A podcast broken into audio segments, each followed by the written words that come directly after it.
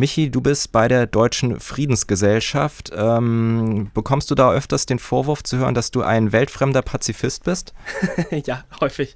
Äh, natürlich, ja, ja, das, das ist immer äh, was, was sehr häufig kommt, äh, aber auch, äh, das ist ja fast noch eine, eine, freundliche Anfeindung. Also da kriegen wir noch äh, mehr zu hören oft. Ja, allzu freundlich will ich jetzt auch nicht mit dir umgehen, weil ich äh, mal ein bisschen versuchen will, den Part des Rüstungsbefürworters jetzt einzunehmen. Also ich leg mal einen kleinen Schalter bei mir im Kopf um und ähm, würde dir jetzt erstmal entgegenhalten, ja, ähm, du bist gegen Waffen aus Kassel, ja, aber wenn die hier nicht gebaut werden, wo denn dann? Ähm, dann halt woanders, ne?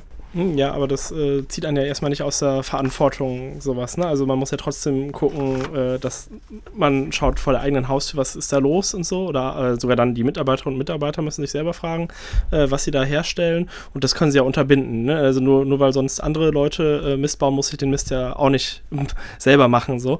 Äh, und zum anderen kann man natürlich sagen, wenn sich jetzt ähm, zum Beispiel Katar dafür entscheidet, okay, wir wollen jetzt einen Leopard 2 Panzer haben und eben jetzt nicht, sag ich mal, irgendeinen anderen Panzer, irgendwie so ein M1 Abrams Panzer oder so aus den USA, dann, dann werden die schon wissen, warum sie das machen, weil dann halt der Panzer aus Kassel scheinbar äh, in Anführungsstrichen besser ist als jetzt der amerikanische Panzer. Und wenn man dann natürlich sagt, okay, ihr kriegt aber jetzt den, den Leopard-Panzer nicht, dann habt ihr wenigstens jetzt für euch nur den, den zweitbesten Panzer, ja, als statt jetzt die beste. Also das äh, darf man ja auch nicht so vergessen. Naja, was heißt hier zweitbester Panzer? Also mal grundsätzlich davon abgesehen, dass wir halt auch Waffen brauchen, um uns vor Unrechtsregimen zu schützen. Also ich sag mal so, der Nationalsozialismus, äh, wenn sowas wieder passiert, dann werden, wären wir aber froh, wenn wir solche auch sehr guten Panzer dann haben. Ich meine, der Zweite Weltkrieg wurde auch nicht mit Holzstöcken äh, ja, besiegt. Das ist natürlich auch ein äh, häufig hervorgebrachtes ähm, Argument. Allerdings momentan ist es ja so, wir statten ja die Regime mit den Waffen aus.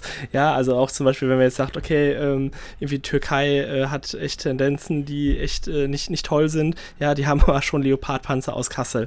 So, ja, also das, das ist ja eher ein Argument dafür, jetzt eben keine Waffen zu produzieren und äh, jetzt das auf einmal jetzt wieder ein äh, äh, Großregime, äh, was halt, äh, also Deutschland angreift, das ist ja einfach äh, sehr, sehr fiktional. Also so, das naja, ja, ja, ja, aber mal als war angenommen, äh, muss ja kein faschistisches Großregime sein. Es reicht ja auch, wenn jetzt sowas wie in Syrien passiert oder erinnern wir uns an den Völkermord in Ruanda, da wäre es auch gut gewesen, wenn Truppen eingegriffen hätten. Man erinnert sich an Responsibility to Protect. Ja, aber das machst du ja nicht. Also das Problem bei solchen Sachen wie in Ruanda ist, da sind ja schon zu viele Waffen da vor Ort einfach und dann, dann bekriegen sich die Leute einfach. Äh, Ruanda ist eh noch ein spezielles Thema, da hat ja Frankreich schon im Vorhinein Mist gebaut, das wird ja immer nicht erwähnt.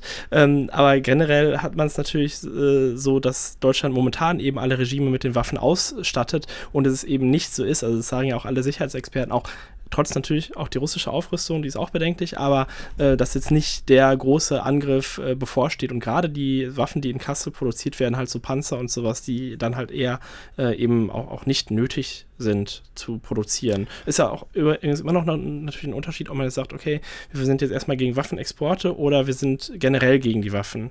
Ja, also ähm, klar, ja, ja, wir, genau. wir als Deutsche und Friedensgesellschaft, wir sind generell gegen, gegen Waffen, wir sind generell gegen Militär. Ähm, auch wenn wir uns natürlich durchaus bewusst sind, dass es eine Utopie ist. Aber und das ist genau der Punkt, das ist genau der Punkt. Also ich meine, das blendet ihr halt völlig aus. Ich meine, äh, die Waffen gehen ja nicht nur in andere Länder, sondern auch an die Bundeswehr. Und die Bundeswehr ist zur Landesverteidigung da und äh, dann ist es doch erstmal grundsätzlich was Gutes, wenn auch, wenn diese Waffen gebaut werden und die Bundeswehr sie bekommt. Mhm. Zum einen kann man ja sagen, okay, ähm, ich, also auch, auch jeder, der das hier hört, kann ja sagen, okay, ähm, wenn die Bundeswehr die bekommt, finde ich es erstmal okay, aber Waffenexporte an so Regime finde ich trotzdem schlimm und äh, bin ich dagegen. Also auch so die Meinung kann man ja äh, haben einfach und müsste sich dann ja trotzdem gegen die Rüstungsindustrie eigentlich dann äh, engagieren oder zumindest dann äh, da mal mitmachen oder irgendwelche ähm, Petitionen unterschreiben gegen solche Rüstungsexporte. Aber ähm, natürlich muss man auch gucken, dann, wenn man auch sagt, okay, bei der Bundeswehr ist das okay, ähm, wo werden oder wo wird die Bundeswehr dann eingesetzt? Ja, ist es nur noch eine, ist es eine reine Verteidigungsarmee, so wie es mal im Grundgesetz steht oder, äh, oder stand oder steht? Ähm, allerdings halt dann das durchaus ausgehebelt wird und die Bundeswehr dann doch jetzt in aller Welt aktiv ist, also ob man das dann auch noch äh, mitvertritt und Ja, aber um Wiederaufbau und äh, Demokratie äh, voranzubringen, ne? Also Afghanistan, da wird die Bevölkerung vor den Taliban geschützt. Also wenn wir die jetzt zurückholen, dann ist da aber zappenduster. Ja, also wenn man sich jetzt mal da, äh, da ähm, gerade Afghanistan als Beispiel anguckt, ist natürlich desaströs. Also das fehlt mir auch immer bei der äh, heutigen Politik, dass ja nie eine Bilanz gezogen wird der Einsätze. Also es gibt auch wirklich keinen Afghanistan-Fortschrittsbericht, gibt es seit einigen Jahren nicht mehr, weil der letzte halt schon so desaströs war. Und also man, man muss ja zwei Aspekte dabei achten. Ähm, zum einen, wie sieht es in Afghanistan aus? Hat sich in Afghanistan die Lage verbessert und wenn man da jetzt hinguckt, Nein, die Lage hat sich nicht verbessert. Also die Taliban sind ja immer noch oder rennen gerade wieder äh, Kundus, äh, auf Kundus zu und sowas. Und auch die Lage der Frauen hat sich nicht verbessert. Die Demokratie, da ist auch nur so eine Scheindemokratie. Äh, die, die Macht von dem äh, afghanischen Präsidenten, die geht über Kabul nicht weit hinaus. Ähm, und dann muss man sich angucken, okay, der Einsatz, das war ja auch äh, die Sicherheit und Freiheit Deutschlands wird am Hindukusch verteidigt. Heißt die Lage sich, die Sicherheitslage sich in Deutschland verbessert. Und da muss man natürlich auch sagen, äh, nee, also Terrorangriffe sind eher wahrscheinlicher geworden geworden durch diesen Einsatz und auch durch die anderen Auslandseinsätze. Ähm, wobei jetzt zum Thema äh, Waffen natürlich gegen Terroreinsätze braucht man jetzt auch keine Leopardpanzer, äh, die dann irgendwie eingesetzt werden. Wobei man dann natürlich sagen kann, okay, ähm, auch mit der ganzen Terrordebatte, da geht es auch um die Bundeswehr im Innern, wo dann doch wieder Panzer aus Kassel vielleicht dann zum Einsatz kommen. Also es hört sich jetzt äh, hochtrabend an, aber es war ja schon so, dass zum Beispiel beim äh, G8-Gipfel 2007 in Heiligendamm äh, schon Panzer aus Kassel, also diese äh, Fennec-Panzer, eingesetzt wurden. Also hm. Das passiert dann, dann durchaus. Nö, das, das mag ja alles sein so, aber was, was schließt du jetzt daraus? Also sollen wir jetzt hier gar keine Panzer mehr in Deutschland produzieren. Ich meine, wir müssen doch auch äh, gewisses Know-how vorhalten und äh, dass wir nicht aus der Übung kommen, wenn tatsächlich mal der Ernstfall eintritt und wir das Land verteidigen müssen. Aus der Kriegsübung kommen. Ähm, nee, also ich denke nicht, dass man die Waffenindustrie äh, hier in Kassel äh, und auch so braucht. Ähm, man muss, denke ich, einen ganz anderen sicherheitspolitischen Kurs fahren, auch nicht so konfrontativ, also was ja immer vergessen wird. Ähm, ist ja, ähm, okay, wir, wir fühlen uns irgendwie selber bedroht oder irgendwie meinen, uns bedroht fühlen zu müssen. Das wird auch teilweise, muss man schon sagen, von der Regierung ein bisschen gepusht, würde ich sagen, dass da so ein leichtes Angstgefühl äh, viele Leute haben. Und dann habe ich Panzer und dann sagt zum Beispiel Russland wieder, hey, oh, die haben sich jetzt gerade 500 neue Panzer beschafft, ja, dann, dann möchte ich auch äh, irgendwie 1000 neue haben oder sowas. Und dann sag, sagt hier die Bundesregierung, boah, die haben jetzt 1000 neue Panzer, äh, wir haben nur 500, dann müssen wir aber auch noch welche. Und so, so, so äh, gehen dann ja diese Aufrüstungsspiralen, ja, statt halt zum Beispiel einfach mal zu sagen, okay, wir müssen wieder internationale Verträge haben und äh, das Ziel muss halt sein, äh, keine Armee weltweit zu haben, also äh, und kein Militär weltweit zu haben. Also wie schon gesagt, durchaus natürlich nur ah, das ist, das ist doch alles linksgrün versiffte Ideologie. Also meine Güte, jetzt bitte, ja. Ja, ja, das sind natürlich immer äh, dann die Vorwürfe und das Lustige ist ja auch immer, ähm, dass das immer gerade Leute sagen, diese, dass diese Utopie nie erreicht werden kann, ähm, die dann eben selber dafür sorgen, eben, dass es diese Panzer gibt.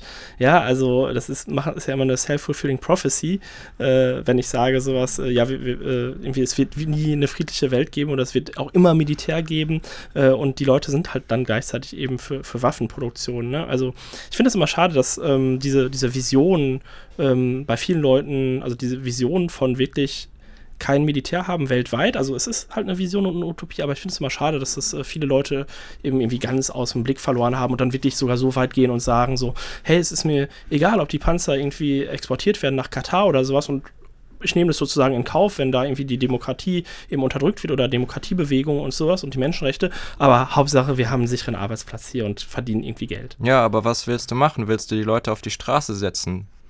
Ähm, nee, ich denke, man muss natürlich schon schauen, dass da Konversionsprojekte gibt. Also wie du auch schon sagtest, ähm, äh, da ist, das ist natürlich ein hochtechnologisierter Bereich und sowas. Da finden auch interessante Entwicklungen statt. Nur eben das, wofür sie dann verwendet werden, also eben dann zur Waffenproduktion, das ist natürlich dann keine gute Sache, ja. Aber es das heißt ja nicht, dass wenn man jetzt äh, keine Panzer damit produziert oder sowas, es gar nichts anderes geben könnte. Also man kann ja das Hirn, das die Ingenieure ja haben, äh, auch für, sag ich mal, sinnvolle Sachen verwenden. Und es gibt ja auch ähm, äh, Verwendungsmöglichkeiten, die dann äh, zivil sind oder wo sich halt diese beiden Bereiche schon sehr nah sind. Also natürlich so klassische Schwerindustrie oder sowas. Also äh, zum Beispiel das, ähm, die Technik, die dafür sorgt, dass der Leopardpanzer auch bei schneller Fahrt und hügeligen Gelände gerade ausfeuern kann und sein, sein Ziel trifft, die wird auch in diesen äh, ICEs, diese Neigetechnik verwendet oder sowas. Und so kann man natürlich dann sagen, okay, dann machen wir jetzt gar nicht mehr für solche Panzer, sondern nur noch für zivile äh, Produkte. Oder was es auch gibt, was ich immer gerne als Beispiel nenne, ist, äh, dass es den Marderpanzer auch vor allem von Rheinmetall der ehemalige Schützenpanzer, der, äh, den gibt es auch in einer, also so testweise hat man den mal umgebaut zu so Feuerwehrpanzern, die dann in Waldbrände fahren können. Also jetzt nicht jetzt den deutschen kleinen Waldbrand, aber jetzt so Aha. was weiß ich, nach Kalifornien, da fahren die halt mit dem ganzen Panzer halt in den Brand und löschen den halt von innen. Das finde ich, sind sehr interessante Denkansätze oder natürlich kann man durchaus ähm, gepanzerte Fahrzeuge bzw. so Kettenfahrzeuge auch verwenden bei anderen Naturkatastrophen oder sowas, aber baut halt keine Waffe oben drauf. So. Ja, aber wo sind diese Denkansätze? Ich bin jetzt hier auch schon seit drei, vier Jahren studiere ich in Kassel. Ich kriege nicht viel davon mit, dass solche Debatten geführt werden.